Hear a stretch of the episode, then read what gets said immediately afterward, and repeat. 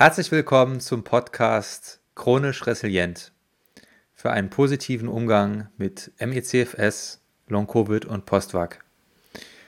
Ich bin Max Schwarz und ich bin 41 Jahre alt, Diplompsychologe, Coach und seit elf Jahren an MECFS erkrankt. Ja, ich äh, erzähle euch ein bisschen was über mich erstmal, bevor es richtig losgeht. Also, ich habe am Anfang einen Ärztemarathon hinter mich gebracht, wie jeder von euch. Und ähm, dann war die überwiegende Meinung, das sei psychosomatisch. Also habe ich einige äh, Psychotherapien gemacht, ähm, Männerarbeit, Meditation, Tantra, alles Mögliche probiert. Und es ging mir im Laufe der Jahre psychisch immer besser. Allerdings ging es mir körperlich immer schlechter. Und ich war deswegen irgendwann nicht mehr der Meinung, dass das psychosomatisch sein könnte, sondern dass, dass es körperlich sein müsste. Und ja, dem probiere ich sehr viele Dinge aus. Und gleichzeitig war mir immer klar, der psychische Umgang mit der Erkrankung ist noch wichtiger als die körperliche Behandlung, weil wenn wir verzweifeln, wenn wir uns schlecht behandeln, dann kann uns überhaupt nichts helfen. Und ähm, deswegen habe ich diesen Podcast hier gestartet.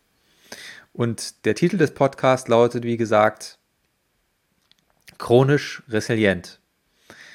Und resilient bedeutet psychologisch widerstandsfähig. Und ich halte das für eine Kernfähigkeit, wenn man mit dieser Krankheit überleben will. Ich bin überzeugt davon, dass einer der wichtigsten Aspekte von Resilienz die Fähigkeit zur Dankbarkeit ist. Und du wirst dich jetzt vielleicht ärgern darüber und dir denken, warum sollte ich dankbar sein? Mir geht es beschissen, vielleicht bist du sogar komplett bettlägerig. Und ich verstehe das.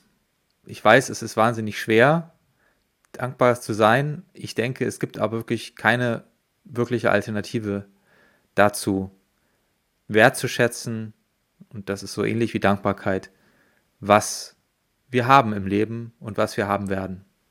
Ich hatte in letzter Zeit einige Einsichten, die mir geholfen haben, die Situation besser zu akzeptieren und die möchte ich jetzt mit euch teilen. Die erste Einsicht war, dass ich aufgewachsen bin in dem Glauben, ein relativ normales Leben zu führen, bis zum Rentenalter Vollzeit arbeiten zu können, Kinder zu bekommen und so weiter. Und das ist jetzt erstmal mit einem großen Fragezeichen versehen. Und es geht die meisten von euch so. Unsere Lebenspläne sind ziemlich durchkreuzt. Und die, dieser Normallebenslauf, nenne ich ihn mal, den habe ich bis auf weiteres nicht.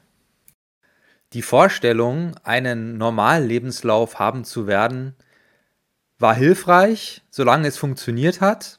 Es hat mir Optimismus geschenkt. Aber als es dann offensichtlich nicht mehr funktioniert hat, weil ich dann jahrelang krank war, dann war es für mich gesund, das als Illusion zu akzeptieren und auch zu akzeptieren, dass es für niemanden gilt. Man hat diese Garantie nicht. Wir glauben nur, diese Garantie zu haben und das Beste aus der Situation und meinem Leben zu machen. Und übrigens was ich auch schmerzhaft lernen musste, ist, dass dieses Vergleichen die Hölle ist. Der Vergleich mit sich selbst früher, als man gesünder war und, und auch, was noch schwerer ist, weil wir ständig damit konfrontiert werden, der Vergleich mit anderen, denen es besser geht, zumindest vermeintlich besser geht. Und ich übe jeden Tag, mich weniger zu vergleichen und dankbar zu sein für das, was da ist, für die ganz kleinen Dinge, ob das jetzt ein leckeres Essen ist, ob das ähm, ein Vogel ist, den ich vom Fenster aus sehe, ob das ein kleiner Spaziergang ist und mich nicht mit dem Normallebenslauf zu vergleichen, den ich in verschiedensten Formen sehe, im Familienkreis, im Freundeskreis, auf Netflix. Überall sehen wir Menschen, die scheinbar gesund sind. Und es ist wichtig, dass wir uns davon nicht unterkriegen lassen. Und die nächste Einsicht ist verwandt mit der letzten Einsicht, nämlich dass das Leben einfach nicht fair ist. Ich erlebe so viele Menschen, die gesünder sind als ich und ich neidisch dann. Oft, oft gelingt es mir auch, dieses Gefühl ähm, zu vermeiden. Ist natürlich besser. Und ich sehe aber auch Leute, denen es schlechter geht. Gerade durch die Selbsthilfe-Community von MECFS habe ich immer wieder Leute in meinem Feed, die noch viel mehr leiden als ich. Und dann habe ich ein schlechtes Gewissen. Und die Wahrheit ist, das Leben ist nicht fair. Ganz einfach. Ich mache mir dann gerne bewusst, was für ein Privileg es ist, überhaupt lebendig zu sein. Die meisten Menschen, die jemals gelebt haben, sind schon längst tot. Wir sind lebendig.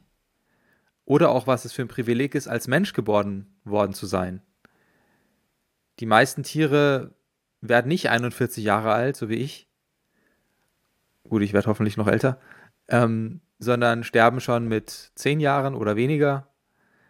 Wenn wir als Fruchtfliege geboren worden wären, dann hätten wir nur vier Tage gehabt. Und so relativiert sich das wieder für mich und diese Überlegungen helfen mir sehr, den Schmerz zu ertragen. Auch bei der nächsten Einsicht geht es um einen Perspektivwechsel. Normalerweise ärgern wir uns über die Funktionen des Körpers, die nicht mehr funktionieren. Und ich habe für mich beschlossen, dass ich mich stattdessen freuen will über die Funktionen des Körpers, die noch funktionieren. Dass ich gehen kann, dass ich essen kann, dass meine Verdauung funktioniert, dass ich sehen kann, dass ich Musik hören kann, all diese Dinge, das wirklich zu zelebrieren, mit jedem Tag mehr. Und diese Reprogrammierung, wenn man so will, die dauert natürlich viel Zeit. Unser Hirn ist da behäbig und zäh, was das angeht, aber ich merke, dass ich da Fortschritte mache und immer dankbarer bin für, ja, für diese kleinen Dinge, die mein Körper mir jeden Tag schenkt. Bisher habe ich vor allem über die Dankbarkeit dem Außen gegenüber gesprochen, also der Dankbarkeit der Welt gegenüber, was sie uns schenkt, was der Körper uns schenkt. Und dann finde ich aber auch noch ganz wichtig die Dankbarkeit im Innen, in unserem Kern, in unserer Psyche, unserer Seele.